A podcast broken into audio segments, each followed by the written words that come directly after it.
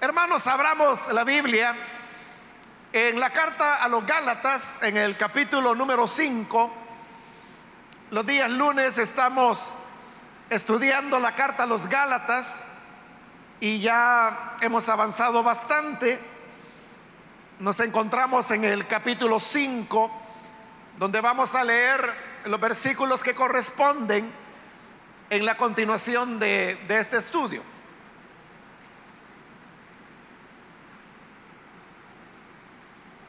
Dice entonces la palabra de Dios en Gálatas capítulo 5, versículo 19 en adelante,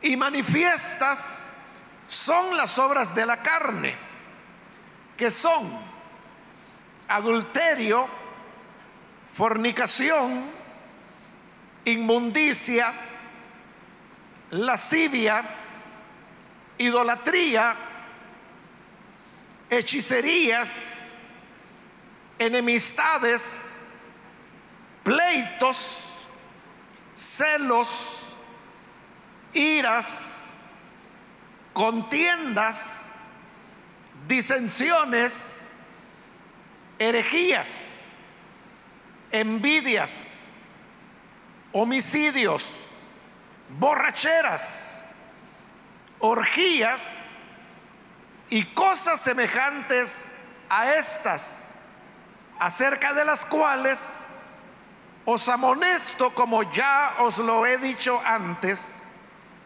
que los que practican tales cosas no heredarán el reino de Dios. Solamente eso, hermanos, vamos a leer. Pueden tomar sus asientos, por favor.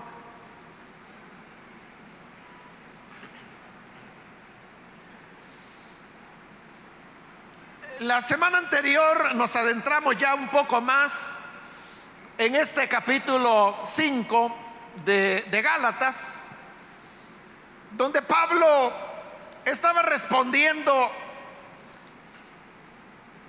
a una idea o a una pregunta que podría formularse. De hecho, nosotros nos la formulamos cuando pasamos por el capítulo 4 y la pregunta es esta, siendo de que Pablo ha venido insistiendo en que la ley es una esclavitud. Y lo comparábamos con las palabras que el apóstol Pedro, allá en Hechos capítulo 15, en Jerusalén, delante de los líderes de la iglesia naciente, él dijo que hablando de la ley que era una carga y un yugo que dijo, ni nosotros ni nuestros padres hemos podido llevar. Entonces, la idea que ellos tenían y que esas palabras que Pedro dijo fueron como sincerarse y decir, miren hermano, la realidad es esta que nadie ha guardado la ley, sino que se ha convertido para nosotros en una carga y en un yugo. Por eso es que Pablo, en esta carta, él ha insistido sobre la importancia de mantenernos firmes en la libertad a la cual el Señor nos ha llamado. Y libertad significa separado de la ley, es decir, dejar la ley, abandonarla o echarla fuera como usando la alegoría del capítulo 4 donde Pablo habló de, de Agar y de Esther y de cómo el Señor le dijo a Abraham, echa a la esclava. Entonces es una manera como Pablo nos está diciendo que debemos echar la ley de nuestra vida. Frente a eso es que surgía la pregunta. Y la pregunta es, si la ley lo que hacía era establecer la diferencia entre lo bueno y lo malo, entre lo que debe hacerse y lo que no debe hacerse. Pero si Pablo dice que somos libres de esa ley y que debemos mantenernos firmes en la libertad, entonces la pregunta es, ¿cómo el creyente va a dirigir su vida. Porque, repito, si la ley es la que nos marca el camino y nos dice, esto quiere Dios, esto no lo quiere Dios. Pero si desechamos eso, ¿cómo el creyente va a saber cómo debe comportarse? ¿O es que ya no importa? Ante esa pregunta es que Pablo ha comenzado a escribir este capítulo 5 que ya vimos la mayor parte. Y podríamos decir que la respuesta de Pablo es, ustedes van a saber lo que es correcto y lo que es incorrecto a través del Espíritu Santo. El Espíritu es el que les va a guiar, el que les va a orientar. Por eso recordará que la semana anterior terminábamos con la recomendación que Pablo daba cuando decía, anden en el Espíritu.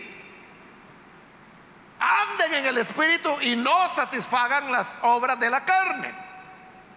Entonces la clave no es ahora, hermanos, que nosotros tengamos que tener una lista de mandamientos y de prohibiciones como era bajo la ley.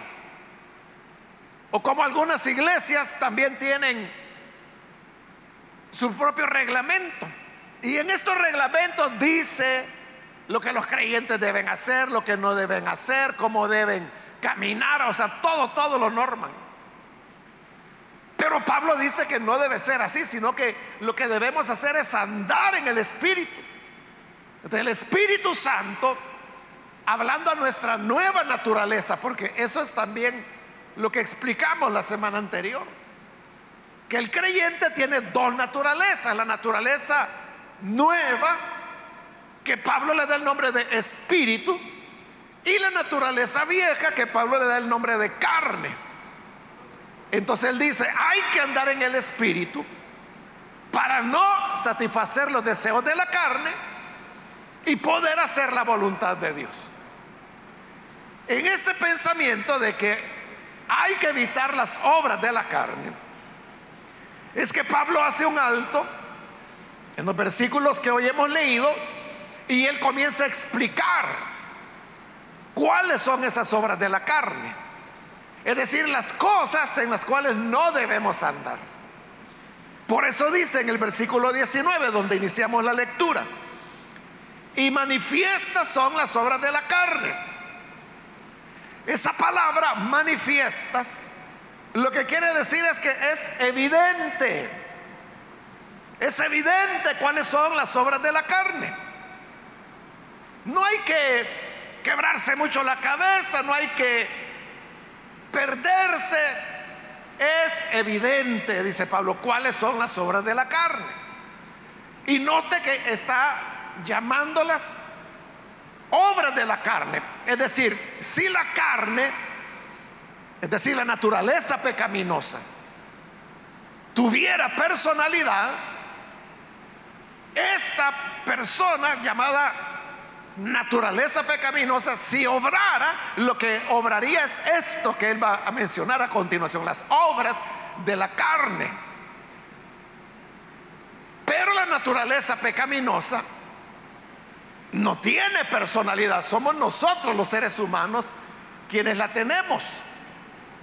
Por lo tanto, si vivimos bajo la influencia de la naturaleza pecaminosa, es decir, la carne, entonces vamos a terminar haciendo las obras de la carne.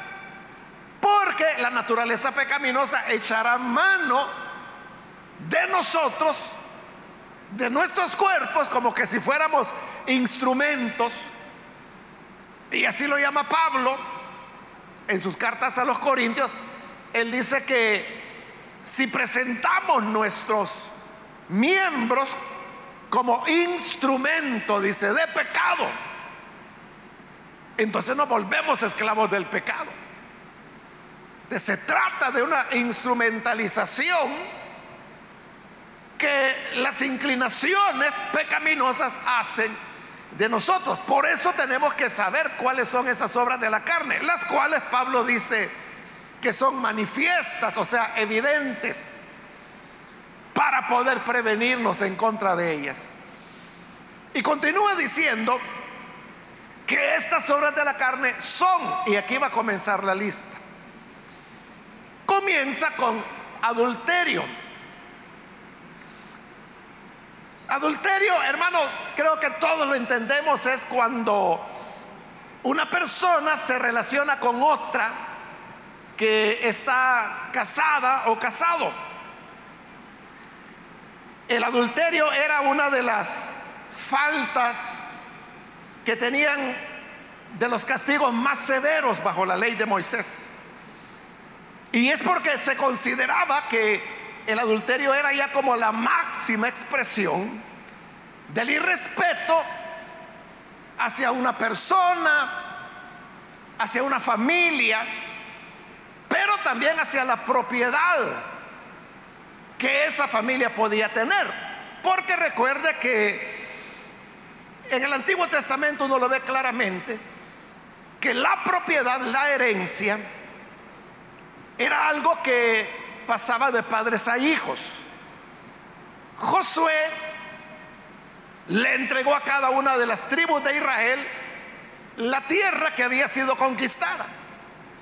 Cada tribu, la tierra, la distribuía entre los clanes, porque cada tribu estaba formada por diversos clanes. Estos clanes a la vez estaban formados por familias, entonces la tierra se iba dividiendo. O sea, toda la tierra que era de Israel, primero se dividía entre las doce tribus. Dentro de las tribus se dividía entre los clanes. La parte que le tocaba a cada clan se repartía o se dividía entre las familias. Y así llegaba a cada persona, a cada familia. Y esta tierra se heredaba de padres a hijos. Por lo tanto, era importante saber quiénes eran los hijos de determinado hombre, porque eso era lo que lo constituía legalmente en heredero de la tierra o de la propiedad. De manera que si se producía una infidelidad, un adulterio, entonces ya no había manera de tener certeza de que el hijo de una mujer era legítimamente de su esposo o no, porque eso ponía en peligro la propiedad de la herencia.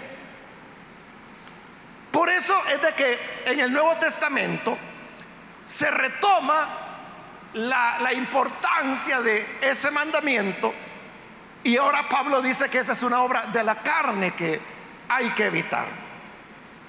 Luego, en segundo lugar, presenta o menciona la fornicación.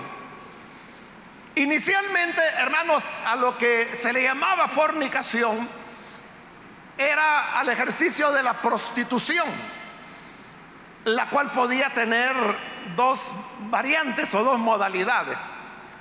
Una era la, la prostitución religiosa, que tenía que ver con ciertos cultos paganos, no todos, pero había ciertos cultos, sobre todo los cultos que eran dedicados a los dioses o diosas de la fertilidad, muchas veces implicaban prostitución sagrada.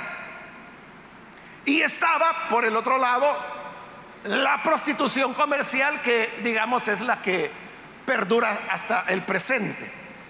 Entonces, cuando habla de que la fornicación es una obra de la carne, está mostrándolo como el resultado de las inclinaciones pecaminosas que los seres humanos tenemos. Posteriormente a esta palabra se le fueron añadiendo más significados y algunos de ellos, hermanos, incluso tienen que ver con el origen o el uso de la palabra. Porque fornicación en el griego, que es el idioma en el cual Pablo escribió Gálatas, es la palabra porneia. Pero note que esa palabra porneia suena, por ejemplo, como pornografía, ¿verdad? Y efectivamente así es. La, la, palabra relativamente moderna, que nosotros conocemos como pornografía se origina de la palabra griega porneia, que tenía que ver con la incitación de los impulsos sexuales que podían culminar en un ejercicio de la prostitución. Como le dije, podía ser sagrado o podría ser comercial. Y siempre en esta línea de pensamiento Pablo menciona otra obra de la carne y dice que es la inmundicia. La inmundicia siempre está relacionada con el tema de la vida moral de las personas, porque hasta ahora todo lo que Pablo ha mencionado tiene que ver con la vida moral. Inmundicia lo que significa es aquello que no es puro. Un ejemplo lo podemos ver, hermanos, en la misma ley de Moisés. Usted sabe que la ley de, Moisés establecía ciertos eh, hechos o situaciones que se le podían presentar a hombres o a mujeres que los hacían ceremonialmente impuros. Por ejemplo, hablemos de, las enfermedades de la piel. Que en la Biblia, en el Antiguo Testamento y aún en el Nuevo Testamento, se le da un nombre genérico, el nombre de, lepra. Pero lepra, así le llamaban ellos, pero esto podía ser, hermanos, cualquier tipo de alteración que una persona tuviera en la piel. Cualquier tipo de dermatitis sería la, palabra médica, la clínica. Ellos lo identificaban como lepra, aunque no tuviera nada que ver con la enfermedad de Hansen, que es lo que en la actualidad nosotros llamamos propiamente lepra, ¿verdad? Y que se limita a eso. En esta época no. Pero ¿qué ocurría cuando en un hombre o en una mujer aparecía en su piel algún tipo de alteración, algún tipo de erupción. Era el sumo sacerdote quien tenía que diagnosticar. Él no era médico, pero la ley de Moisés, allá en el libro de Levítico, usted lo puede leer, el Señor daba ciertas instrucciones para poder diferenciar cuando una afección en la piel se le iba a dar el nombre de lepra y cuando no. Pero supongamos que la persona afectada venía delante del sacerdote y el sacerdote, en base a las instrucciones de Levítico, determinaba y decía, este hombre tiene lepra. ¿Qué pasaba a partir de ese momento? Ese hombre era declarado impuro ya no podía participar, por ejemplo, del culto, no podía eh, ir al templo o ir al tabernáculo, dependiendo la época que fuera. ¿no? podía comer de la Pascua.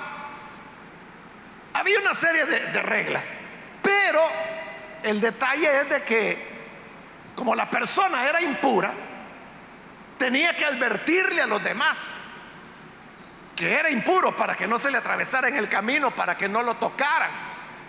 Después, hermanos, en la época de los fariseos, eso llegó a un extremo de que ni siquiera los otros tenían que ponerse en dirección donde el viento soplara si este viento primero había pasado por donde estaba un leproso. Siempre tenían que estar con el contrario en contra del leproso, porque si no, ellos pensaban de que se iban, se iban a volver impuros también. Claro, eso era ya un extremo. Pero el leproso tenía que advertir a los demás. Entonces lo que hacía es que él tenía que decir en voz alta, inmundo, inmundo. Y si era mujer, tenía que decir inmunda, inmunda. Entonces cuando caminaba por la calle, que realmente por eso es que no podían estar en las ciudades, porque los, las personas sabían que eran inmundos y no querían nada que ver con ellos, no podían comprar, no podían vender, no podían trabajar, no podían tocar a las otras personas, no podían hacer artesanías porque nadie les iba a comprar eso, no podían sembrar, no podían pescar. vivían prácticamente de la caridad de las personas.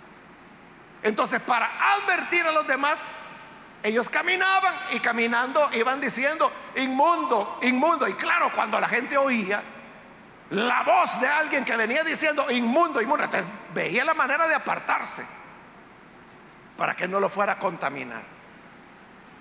Pero note, ellos usaban la palabra inmundo, inmundo. Y Pablo está diciendo aquí que las obras de la carne, una de ellas es inmundicia. Lo mismo que aquel decía inmundo, hoy Pablo de inmundo viene inmundicia. Este, ¿Qué es la inmundicia o qué es ser inmundo?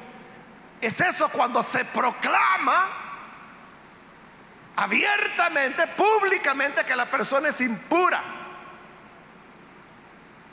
Entonces, ya traduciéndolo a lo que Pablo llama la obra de la carne, inmundicia. ¿Qué es la inmundicia?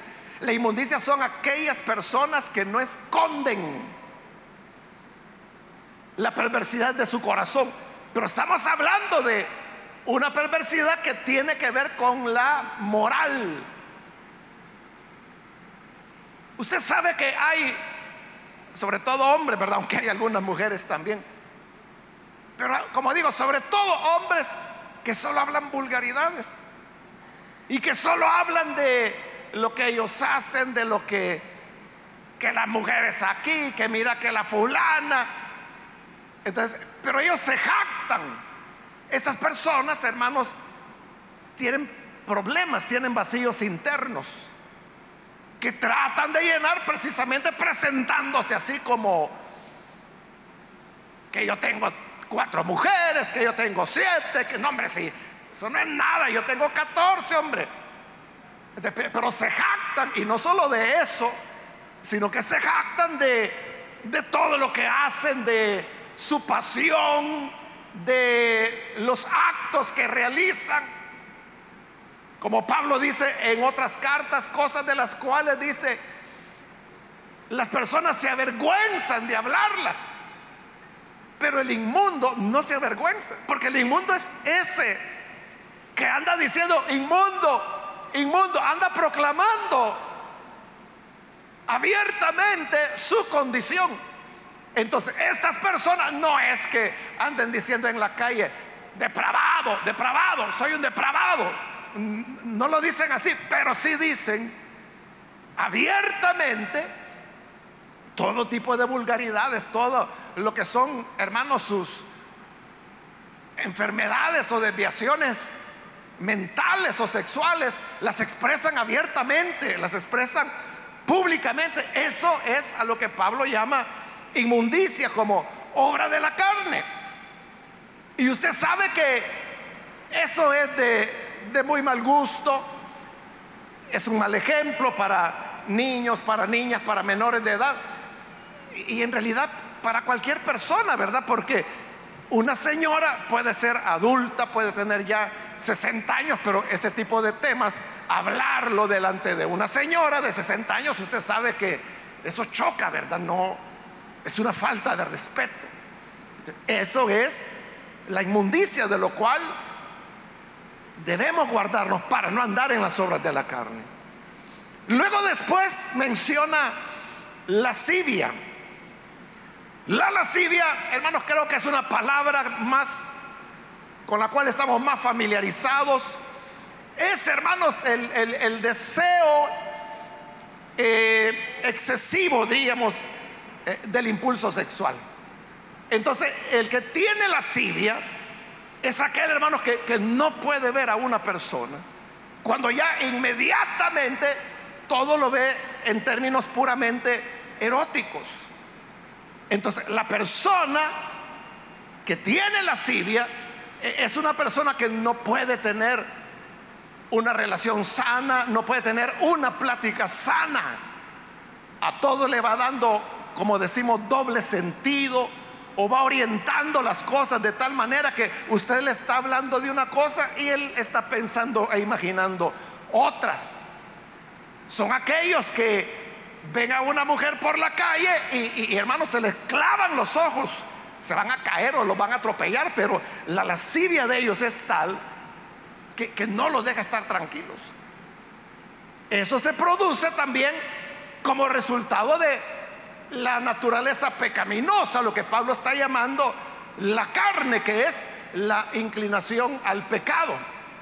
esas son obras de la carne. Y si Pablo nos está llamando que como creyentes debemos andar en el Espíritu, entonces nuestra conducta tiene que ser muy diferente a eso. Claro, no podemos andar, hermanos, con los ojos cerrados por la calle, porque de igual manera se puede golpear, se va a caer, puede tener un accidente, puede golpear a otra persona. No podemos evitar algunas veces ver lo que quizás no nos hubiera gustado ver, pero lo que sí podemos hacer es qué hacemos después de eso. Se le atribuye, hermanos, a, Lutero una frase que, que dicen que él dijo. Dicen muchas cosas que Lutero dijo, pero a veces son ciertas, a veces no. Pero la frase, aunque no le haya dicho Lutero, es una gran verdad. Él dijo, o se supone que dijo, o dicen que dijo, no puedo evitar que las aves vuelen sobre mi cabeza, pero sí puedo evitar que hagan nido en ella. ¿Entiende? Lo haya dicho Lutero o no. La frase tiene mucha sabiduría, ¿verdad? Nosotros no podemos impedir que las aves vuelen sobre nuestra cabeza, pero ya permitir que esas aves vengan aterricen en nuestra cabeza y estén trayendo una ramita y otra y otra y formen un nido y ahí van a, empollar los huevitos. Hermano, ya eso sería demasiada complacencia de esa persona. Lo mismo es con el tema de la lascivia. O sea, usted puede ver una imagen, un cuadro o puede escuchar algo que no es lo deseable para un creyente. Pero el punto es cómo yo cambio esa imagen de inmediato. O cómo a esa imagen que el mundo o la naturaleza pecaminosa nos presenta, nosotros vemos pronto la forma de cambiarla, como dice Pablo, por lo que es justo, por lo que es santo, por lo que es bueno, por lo que es digno de alabanza. Aquellas cosas que tienen que ver con la vida espiritual, eso es andar en el espíritu. Luego en el versículo 20, Pablo continúa y menciona ahora el tema de la idolatría. Creo, hermanos, que de igual manera, ¿verdad? Entendemos que es la idolatría. La idolatría es eh, el culto o la, la pleitesía, la adoración, la reverencia que se le da a, a un ídolo. Los ídolos pueden ser dioses como era en el antiguo tiempo, que este era el mundo pagano. Pablo está escribiendo a los Gálatas. Y los Gálatas eran personas que ellos no tenían conocimiento de la ley hasta hoy que habían llegado los judaizantes a tratar de torcerlo. Entonces ellos venían del paganismo. Y para ellos en el paganismo habían muchos dioses que eran representados por imágenes, porque si no había imagen, para ellos no había Dios. Ahora, en la conversión, lógicamente el pagano dejaba los ídolos y se volvía a Dios. Es lo que Pablo dice en su primera carta a los tesalonicenses. Cuando escribiéndole a los tesalonicenses les dice, hermanos, en todos los lugares se habla de vuestra fe, de cómo se volvieron de los ídolos al Dios vivo. Ahí les está diciendo bien claro Pablo lo que había ocurrido en la conversión. Se volvieron de los ídolos al Dios vivo. Pero, hermanos, podría ser que en algunos casos hubiera personas que aunque habían tenido una experiencia con el Evangelio, podían ser personas que eran parte de una iglesia, se relacionaban con los hermanos, cantaban las alabanzas, escuchaban las enseñanzas acerca de Jesús y que todavía tuvieran algún ídolo. en su casa o escondido, como fuera. ante eso es que Pablo advierte y dice que la idolatría es una obra de la carne. Pero allí, hermanos, estamos hablando de la idolatría pura o dura, no sé cómo decirle. Pero hay otros tipos de idolatría que son mucho más sutiles, que no parecen. Y un ídolo puede ser casi cualquier cosa que tome el lugar de Dios. aquello que absorbe nuestro tiempo, absorbe nuestras fuerzas, absorbe nuestra vida, absorbe nuestras energías. Energías que deberían estar siendo entregadas a Dios. Eso es un ídolo. En otras ocasiones, hermanos, yo he puesto el ejemplo del deporte. El deporte no tiene nada de malo. hay algunos que se basan en lo que dice la escritura en la carta de Timoteo, donde dice que el ejercicio corporal para poco aprovecha. Bueno, en primer lugar, ni siquiera está diciendo de que, de que no aproveche, ¿verdad? Lo que está diciendo es que aprovecha, pero poco. No está diciendo que es malo, no está diciendo que hay que hacerlo, comenzando por ahí. Pero cuando en ese pasaje se habla de ejercicio corporal, no está hablando de ejercicio físico, no está hablando de, de deportes. De lo que está hablando la escritura era de las prácticas religiosas que hacían pensar a las personas que haciendo determinada acción, ellos estaban agradando a Dios. Entonces podía ser que algunos dijeran, es que mire, para agradar a Dios hay que hacer una genuflexión, es decir, ponerse de rodillas. Entonces, una persona, ah, bueno, si a Dios le agrada que yo me ponga de rodillas, me voy a poner de rodillas. ¿Cuántas veces? ¿30, 50, 100 veces se va a estar arrodillando? Entonces, ese ejercicio, eso de que me pongo en pie, me siento, me hinco, me pongo en pie, me siento, me hinco, me pongo en pie, me siento, me hinco. Uno, dos, tres, uno, dos, tres. Ese ejercicio, ese es a lo que se refiere la carta a Timoteo. No un deporte, no, hermanos, jugar, no ejercicio como carrera, atletismo, no, está hablando de prácticas religiosas repetitivas que Irónicamente, o, más bien burlonamente, Pablo le está llamando ejercicio corporal. Y el cual dice tiene poco provecho porque a Dios no le importa, hermanos. A Dios lo que le interesa es la sinceridad. El Señor Jesús dijo, viene la hora, y ahora ha llegado, que los verdaderos adoradores adorarán de rodillas, dijo Jesús. No dijo eso. Entonces dijo de cabeza o sentados o de pie. No. Son, dice los verdaderos, los que adorarán en espíritu y en verdad. Tales adoradores Dios busca que le adoren. Esa es la verdadera adoración. Entonces, eso, hermanos, de estarse arrodillando, sentándose. O sea, yo no digo que no se pueda, es que eso es lo que Pablo dice. Él no dice que sea malo. Si usted quiere cantar las alabanzas de pie, es asunto suyo. Si usted quiere estar de plantón, su problema.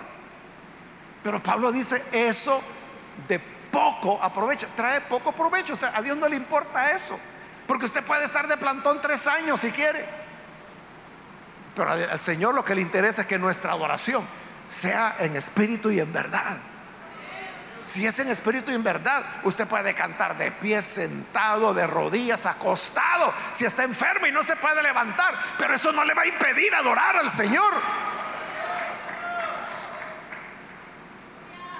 Pero volviendo al tema del deporte, le decía que, aunque el deporte no tiene nada de malo, por eso me metí al tema del ejercicio corporal. Pero aunque el deporte no tiene nada de malo, sabe lo que es malo, es cuando ya la persona, por poner el ejemplo más sencillo, ya no viene a la iglesia porque tiene partido. Dice, mire, ya no voy a llegar a la célula, hermano, porque fíjese que tengo entreno. Total de que no viene al culto porque tiene partido, no va a la célula porque tiene entreno, no ora porque tiene que estar jugando con la pelota. Entonces, ¿qué es lo que ocurre ahí? Que en ese caso el deporte está desplazando el tiempo, el lugar, la dedicación que le corresponde a Dios. Y desde ese punto de vista se convierte en una idolatría. Es un ídolo porque está desplazando al Señor. Pero ese solo es un ejemplo. Ídolo puede ser el trabajo. Ídolo puede ser, hermanos, el conocimiento, la ciencia. Que, la persona dice, no, a mí me aprovecha más quedarme leyendo una enciclopedia en la casa que ir a la iglesia a oír esos gritones. Entonces, la ciencia se ha convertido en su ídolo. Y hay cosas más delicadas porque a veces hay relaciones familiares donde la mamá, el hijo, la hija, el bebé toma el lugar que le corresponde a Dios. O sea, yo no le estoy diciendo que hay que ser descuidado, ¿verdad? Con la familia. No. Pero todo tiene un balance, un equilibrio en la vida. Aquí estamos hablando de desbalances.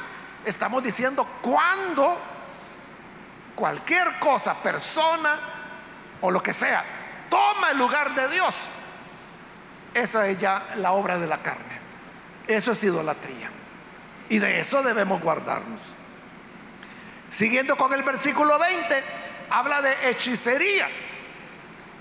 Creo que todos sabemos, hermanos, qué es la hechicería. Son prácticas donde se invoca eh, el mundo esotérico, el ocultismo, la palabra griega que aquí ha sido traducida hechicerías, me estoy recordando exactamente cuál es, es la palabra farmaqueia. Farmaqueia. Pero ¿a qué le suena? Farmaqueia, ¿a qué le suena? Ya le sonó, ¿verdad? A farmacia. Farmacia viene de, esa palabra que aquí ha sido traducido hechicería. ¿Por qué razón? Porque, ¿qué es una farmacia? Donde, bueno, hoy hermano, ya los medicamentos, si usted va a comprar eh, que una acetaminofén, por decir algo, usted pide y le dan ya la, la pastilla para que usted se la tome. Pero hace unos años atrás, unas décadas atrás, no era así la farmacia era un lugar donde había muchas sustancias químicas, reactivos y todo eso. Entonces cuando usted necesitaba acetaminofén, usted llegaba donde el farmacéutico, que no era un vendedor como hay ahora, era un químico farmacéutico. Entonces le decía, mire, yo necesito acetaminofén. Entonces, ¿qué hacía? El farmacéutico preparaba o fabricaba el acetaminofén ¿Cuáles son los componentes del acetaminofén? A saber, ¿verdad, hermano? Algún hermano o hermana que haya estudiado química y farmacia lo sabrá. Pero no sé, no sé, pero supongamos de que, ¿qué le digo? Que, tiene una parte de, de, glicerina, estoy diciendo locura, ¿verdad? Eh, una parte de, de ácido, no sé qué, hermano. La cosa es que el farmacéutico tomaba cada una de, de estos elementos en la, en la cantidad adecuada, tenían los morteros, lo echaban allí y con el mortero lo mezclaban y luego el polvito ya lo colocaban en un sobre, aquí está su acetaminofén, pero él lo acababa de hacer. Y así era, hermano, con cualquier medicamento. Si usted necesitaba una aspirina, entonces él tenía que fabricarla. Me estoy tratando de recordar. O sea, me acuerdo cómo se llama el, ácido. Se me ha ido el de la aspirina, pero es un ácido. lo fabricaba el, farmacéutico. Entonces, por eso es que recibía el nombre de farmaqueia, porque la farmaqueia era mezclar elementos para darle un producto. Lo mismo que hacían los hechiceros. Claro, ellos hermanos no tomaban un ácido o un mineral. No, ellos lo que agarraban era hierbas de rudas, dos cabezas de ajo, una cola de ratón y, a saber qué más, ¿verdad? Y lo mezclaban y aquí está. Póngale este polvito a la muchacha que usted le gusta y así va a caer en sus brazos. Hechicería. Entonces, no solamente era la práctica del esoterismo, sino que también eran sustancias que se bebían, que a veces hacían que las personas entraran en trance. Muchas de estas sustancias eran alucinógenas. Eso permitía o inducía a las personas a abrir o bajar sus defensas naturales para que se diera más fácilmente la manifestación de demonio. Eso es la hechicería. Entonces, hablando de eso, no vaya a creer usted que ir a la farmacia de hechicería, no. Solo le estoy explicando el origen de la palabra, ¿verdad? Hoy, es una cosa diferente, no, no vaya a pensar eso. Tómese los medicamentos que el médico le diga.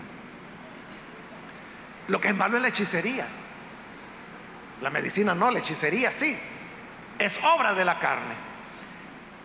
Siempre en el versículo 20 habla de enemistades. Bueno, veámoslo junto con la siguiente palabra. Habla de enemistades y pleitos. ¿Cuál es la diferencia entre enemistades y pleitos? Que la enemistad es del corazón. Y la persona no se da cuenta, la otra persona no se da cuenta. Cuando alguien tiene una enemistad contra alguien, la lleva dentro en el corazón. Y en el corazón dice, me cae mal, quisiera darle una buena, ojalá le pase algo malo, ojalá, y solo males le desea. Pero cuando lo ve, ¿qué tal? ¿Cómo está? Esas son las enemistades. No se manifiesta. En cambio, el pleito es lo contrario. Es esa enemistad, pero ya manifestada, que es cuando la persona ya comienza a pelear pleito. Usted sabe que pleito, la palabra pleito, tiende a, dar la idea de escándalo, ¿verdad? Es cuando ya comienza a decir, bueno, ya vos qué te pasa, pues vení para acá si sos tan hombre, vení, vení, vení, vení, ya, ya, vení, deja de hablar. Rompámonos aquí la cara. Ese es pleito, ¿verdad? Cuando ya levantan la voz. Pero note la diferencia. Usted puede tener a alguien que siente enemistad hacia usted y usted ni cuenta se da porque eso es interno, pero es obra de la carne. Entonces nadie debe pensar de que porque no grita, porque no le arma pleito al otro, no crea de que por eso es santo. No, es que si tienes algo en tu corazón en contra de esa persona, eso es enemistad. Aunque no lo manifiestes, aunque la disimules, aunque le sonrías, aunque abraces, aunque le des besos a esa persona. Pero si hay enemistad, esa es una obra de la carne. Y el pleito, obviamente, ahí tiene ya mucho que ver también la personalidad. Porque hay personas que mucho pueden molestarse, pero no van a levantar la voz. Algunos así son, ¿verdad? Que cuando se enojan, lo que hacen es no hablan, callados se quedan. Y hay otros que no, ¿verdad? Que son mecha corta, ¿verdad? Pero media vez esa mechita se quema, hermano, empiezan con todo, ¿verdad? Entonces, eso es obra de la carne. Ambas son obras de la carne. Continúa el versículo 20 y ahora habla de celos. Aquí está hablando de celo, pero en el sentido negativo. Porque hay celos en el sentido positivo. Como cuando la palabra del Señor dice, el celo de tu casa me consume. Y que se aplica a la ocasión cuando Jesús sacó a los vendedores del templo, que lo hizo molesto. Entonces, ahí fue donde los discípulos entendieron y dijeron, ah, esto es lo que significa el pasaje, el celo de tu casa me consume. Pero en ese caso, celo es en un sentido positivo porque es la defensa de las cosas buenas. Yo creo que, que, lo entendemos, ¿verdad? Porque hay hermanos que dicen, mire, yo para las cosas de Dios soy celoso, dicen. Y con eso lo que quieren decir es que son muy dedicados, son cuidadosos con las cosas de Dios. Pero no es en ese sentido positivo que está hablando, sino que es obra de la carne cuando es en el sentido negativo. ¿Y qué es el celo? Cuando una persona se apropia de otra. Y no necesariamente tiene que ser el novio o la novia. Normalmente es eso, lo que con más frecuencia se da. Pero hay madres que son muy celosas de sus hijos. Hay padres que son muy celosos de sus hijas y, que dicen, no, no. Yo me recuerdo, me estoy recordando en este momento de un hombre que de su hija decía, mi hija, y lo decía así públicamente, mi hija podrá tener admiradores, pero enamorados jamás, decía. Porque él no lo iba a permitir. Pero ese es enfermizo. Porque un padre eh, sano de la mente, y no así es la vida, pues, y no eso es lo que corresponde, o sea, la preocupación del padre es de que, que sea un buen muchacho, que sea trabajador, que sea un creyente de verdad, que ame al Señor. Y si todo eso está dado, gloria a Dios. Yo lo que quiero es la felicidad de mi hija. Pero hay celos excesivos. Pero también hay celos incluso por personas. Se recuerda aquella ocasión cuando el Señor dijo, mira Moisés, escoge a 70 hombres y yo voy a tomar de tu espíritu y lo voy a poner en ellos. Y Moisés seleccionó a los 70. Y de esos 70 que él seleccionó, hubo dos que no quisieron llegar. Imagínense, eran los mejorcitos, escogidos por Moisés. Pero dijeron, no, yo no voy a ir. Como que si ese viejo nos manda, yo aquí me quedo. Y como no fueron, se quedaron en, en la tienda donde ellos vivían. Pero ahí llegó el espíritu de Moisés sobre ellos y fueron llenos del espíritu. De Moisés, no Moisés, Josué. Josué sintió celos y fue y le dijo, mira Moisés, este par de fulanos que son mal agradecidos porque tú los escogiste y ni siquiera quisieron venir, no vinieron, se quedaron allá. Y también sobre ellos ha venido el Espíritu. Impídelo, Moisés. Y Moisés le dijo, José, ¿qué te pasa? ¿Acaso tienes celos por mí? Ahí está el celo, mire. Y es un celo, en este caso, por por las cosas de Dios, ¿verdad? Porque Josué quería que solo los que estaban alineados, solo los que estaban en el orden de Dios, tuvieran el espíritu de Moisés. Pero lo habían recibido los rebeldes también. Entonces dijo Moisés, quisiera yo, Josué, quisiera yo que no solo estos dos, sino que todo el pueblo tuviera el mismo espíritu para que así me evito de tantos problemas. Moisés no tenía celos, él estaba dispuesto. Celos pueden haber, hermano, porque usted sabe que por ahí ha llegado una persona a la célula y que enseña mejor que usted. Y la gente dice, no, si este hermanito que ha llegado está mejor que el líder, mejor que el supervisor, mejor que el pastor. ¿Qué hace usted? Lo bloquea. Vaya hermanito, hoy su privilegio va a ser cuidar los carros allá en el parqueo, allá a 200 metros. Vaya a cuidar el carro de los hermanitos. Lo manda por allá. Lo bloquea. Eso es celos. Los celos se manifiestan de diferentes maneras con diferentes personas, pero en todo caso es una obra de la carne que hay que evitarla. Acelero, hermanos, porque todavía falta. Luego de celos viene ira. La ira es el enojo que estalla. O sea, enojo, usted puede estar enojado, pero callado, ¿verdad? La ira no, la ira se expresa, estalla. Hay personas que dicen, es que así es mi carácter. Es posible que así sea tu carácter, pero es la práctica del pecado la que te llevó a desarrollar ese tipo de reacción. O sea, nadie nace iracundo por genética, o sea, lo aprendió en la vida. Y usted puede decir, no, pero mire, es que el papá es amargo. Así es el hijo. Lo heredó. No, lo que ocurrió con ese niño es que tiene el modelo de su papá. Y como la ira estalla, su hijo ha visto a su papá estallar tres mil veces. él lo aprende. No es que lo heredó, lo aprendió del modelo de su padre. La ira es una obra de la carne que hay que evitarla. Contiendas. La contienda, hermanos, es una pelea, pero que se da por competencia. Fíjese la palabra contienda.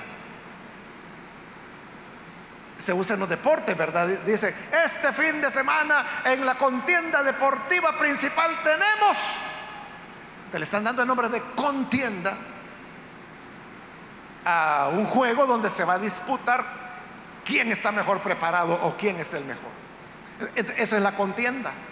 La contienda es cuando las personas entre ellas compiten, pero, pero de mala fe. Es que un hermano puede decir, este hermano o esta hermana me inspira. Entonces, no es que usted tenga envidia, no, está viendo el ejemplo de esta persona y eso me mueve a imitarlo. Pero aquí está hablando de contienda en el sentido negativo, ¿verdad?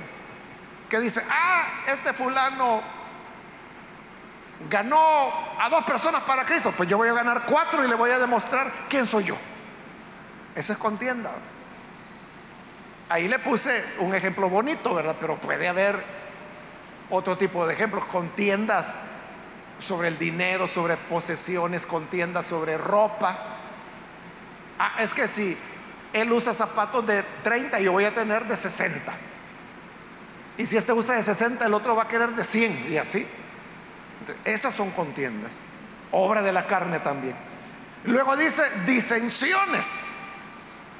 Una disensión es una división. Usted sabe que el mal de las iglesias son las divisiones. Hay muchas divisiones dentro de las iglesias, es decir, disensiones. ¿Y por qué se dan disensiones? A veces las divisiones pueden ser muy marcadas, ¿verdad? Como un grupo de 50 personas, ¿verdad? Que deciden irse. Pudiera ser que eso se notara. Lo que pasa es que esta iglesia es tan numerosa, hermano, que a veces se van como en el año 97, ¿no? Que, que se fueron más de 10 mil y no se notaba. O sea, porque la iglesia es muy numerosa. Bueno, pero a veces se nota. Y otras veces las divisiones o disensiones son mucho más modestas. O sea, personas que se molestan ellos, ¿verdad? Dicen, no, yo me voy con mi familia. Entonces se van, la familia, cuatro, cinco, seis personas. Uno ni se entera, ¿verdad? O pudiera ser de que alguien dice, no, no, yo no lo hago. Pero ¿en qué consiste la disensión? Consiste, hermano, en esa inconformidad que la persona tiene. Es que las inconformidades no se pueden evitar, porque como somos seres humanos, todos estamos aprendiendo. Pero hay manera de ventilar las, las disensiones. Eh, si yo tengo una inconformidad, entonces yo puedo ir a la persona que me provoca la incomodidad y decirle, hermano o hermana, fíjese que yo me siento incómodo por esto, esto, esto y esto. A lo mejor yo algo no he entendido, a lo mejor hay algo que no he aprendido y que me lo expliquen. Eso sería lo sano. Pero si yo lo que hago es provocar una disensión, una división grande o pequeña, esa es la obra de la carne. Luego dice herejías. La herejía es, hermanos, cuando la persona elige lo que va a creer. Herejía viene del griego hieresis y hieresis es eso, es un verbo, es la acción de seleccionar. Entonces yo quiero, a mí me gusta esta doctrina, esta y esta, y esto es lo que yo, a mí me gusta. Eso es herejía, cuando tomo una parte de la verdad y no tomo la totalidad de lo que la palabra dice. Entonces, herejías, hermanos, hay muchas, ¿verdad? Eh, nuevas y viejas. Algunas herejías tienen milenios. Como por ejemplo eso de decir de que el Dios que se manifiesta en el Antiguo Testamento es un Dios diferente al que se manifiesta en el Nuevo, porque aquel es un Dios de guerra, que se llama Señor de los ejércitos, que es un Dios de venganza, que es un Dios consumidor. En cambio, el del Nuevo Testamento es un Dios compasivo, de amor. Y algunos hasta le han dado nombre, ¿verdad? Al del Antiguo Testamento le llaman demiurgo y el del Nuevo Testamento le llaman Padre. Pero eso que le estoy diciendo no es de hoy, hermano. Esa herejía tiene más de dos mil años de existencia. Porque la Biblia es limitada en el sentido de que tiene un principio y tiene un fin. Entonces, los errores de los hombres siempre van a estar dentro del mismo libro. Hay algunos que pueden inventar cosas fuera, como los mormones que tienen otros libros, como los adventistas que tienen el conflicto de los siglos, que es otro libro, como los testigos de Jehová que tienen otros libros también, la perla de gran precio y otros. Eso es otra cosa ya, ¿verdad? Que también son herejías. Pero todas van a salir de la Biblia, por lo tanto, ahí van a estar dando la vuelta todo el tiempo. Las herejías son obra de la carne, no es, hermanos, que no entendió bien, que no le explicaron. Es obra de la carne, es una acción pecaminosa. Versículo 21, envidias. Creo que todos entendemos que es la envidia. Es cuando queremos o deseamos lo que tiene otra persona. Que puede ser desde una cosa pequeñita hasta la más grande. Usted le puede envidiar la cinta de zapatos con que anda o le puede envidiar la casa que tiene. Esa es obra de la carne también. Después, aquí dice homicidios. Curiosamente, hermanos, la palabra homicidios no aparece en el original. Por alguna razón fue introducida en algún momento por los copistas. Pero en todo caso sabemos que es el homicidio, es quitarle la vida a otra persona, sea de manera directa o indirecta. Esa es obra de la carne. Luego habla de borracheras, que es cuando eh, el consumo excesivo de alcohol que lleva a las personas a, a perder el juicio, anda ya borracho, es obra de la carne también. Luego viene orgías, es ya la última que menciona, las orgías, que normalmente, hermanos, estaban relacionadas otra vez con los cultos paganos. La práctica de las orgías no eran tan frecuentes como a veces uno se imagina, porque cuando uno habla, por ejemplo, del mundo romano y de los emperadores, entonces el conocimiento popular nos hace pensar de que los emperadores tenían orgías todos los días, ¿verdad? Y no, o sea, está documentalmente probado es cierto que hubo algunos emperadores que tuvieron alguna vez alguna orgía, pero eso era algo que se daba muy eventualmente. Pero en el campo religioso era donde las orgías eran mucho más frecuentes y no por personas ricas, no por emperadores, era por la gente, por los cultos de la fertilidad de las cuales le hablé al principio. Entonces dice, esto también es una obra de la carne. Y sigue el 21, y cosas semejantes a estas. Cuando Pablo dice cosas semejantes a estas, lo que está diciendo es, hermanos, esto que he mencionado solo son ejemplos. Pero la lista pudiera seguir. No es una lista completa. Porque hay otras cosas, dice, semejantes, acerca de las cuales os amonesto, como ya lo he dicho antes, que los que practican tales cosas no heredarán el reino de Dios. De todo eso, hermano, que hemos mencionado, es la obra de la carne. Y dice Pablo, los que practican estas cosas no podrán heredar el reino de Dios. Es decir, no tendrán entrada en el reino del Señor. Uno, hermano, puede considerar que la hechicería es un pecado grave, que el adulterio es un pecado grave, que el homicidio o que la orgía es un pecado grave. Pero no decimos nada, por ejemplo, de las enemistades. O sea, cuando usted tiene algo en contra de una persona, usted dice, que el Señor me ayude. El Señor te va a ayudar cuando tú confieses ese pecado y te arrepientas y trabajes por salir adelante. No decimos nada de, de la ira, por ejemplo, de las contiendas, de las envidias, pero todas son obras de la carne. No significa que porque usted alguna vez falló en alguno de estos puntos, usted dice, ah, pues ya me condené. Porque note lo que Pablo dice. Pablo dice, los que practican. ¿De qué es practicar? Practicar, hermanos, es la insistencia en una conducta. Puede ser que alguna vez usted sintió envidia de alguien. Eso es una cosa.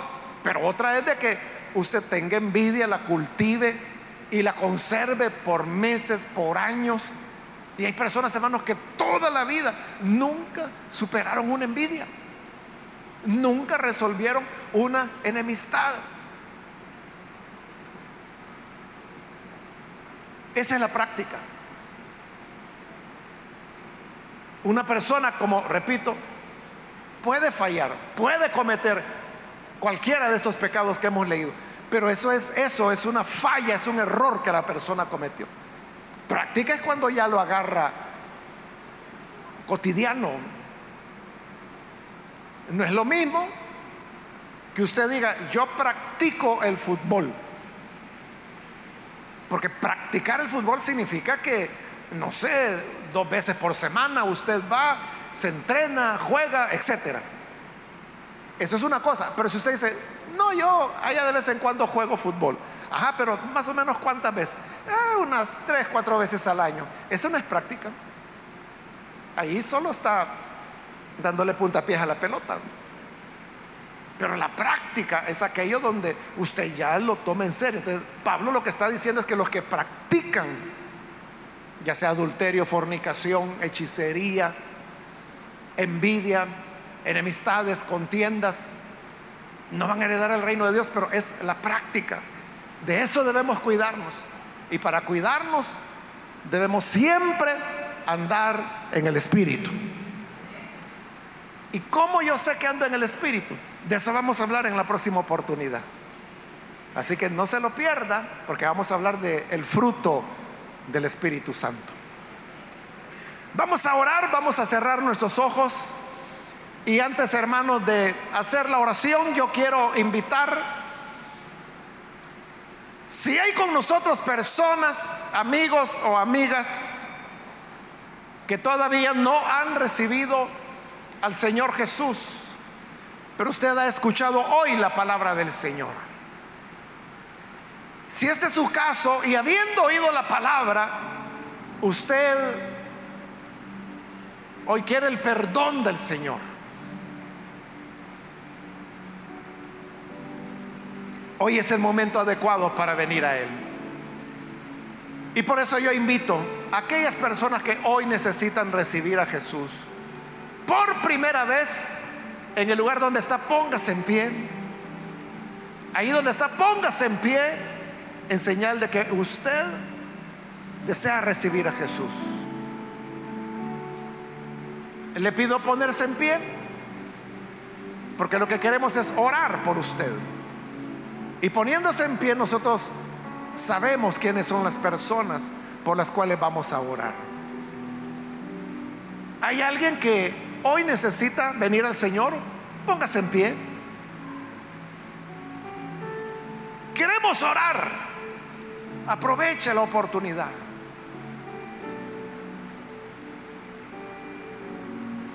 También quiero invitar si hay hermanos o hermanas que se han alejado del Señor, pero necesita reconciliarse. Póngase en pie también para que podamos orar por usted. ¿Hay algún hermano que se reconcilia? Venga. Bien, aquí hay una persona, Dios lo bendiga, bienvenido. Alguien más que necesita venir al Señor puede ponerse en pie. Otra persona, ya sea que es primera vez que viene al Señor, viene a recibirle como Salvador o viene a reconciliarse, póngase en pie para que podamos orar por usted. ¿Hay alguien más? Aproveche este momento. Voy a terminar, hermanos, la invitación. Hago la última llamada y luego oramos. Si hay alguien más que necesita venir al Señor por primera vez o necesita reconciliarse, póngase en pie y vamos a orar.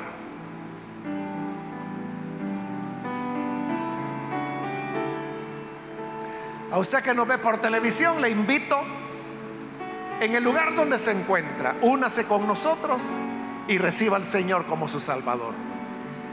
Padre, gracias te damos por esta persona que está aquí, como también aquellos que a través de los medios de comunicación, donde quiera que se encuentran, hoy están abriendo su corazón para creer en ti para recibirte, para tener el perdón de pecados y para que podamos ser salvados de las obras de la carne.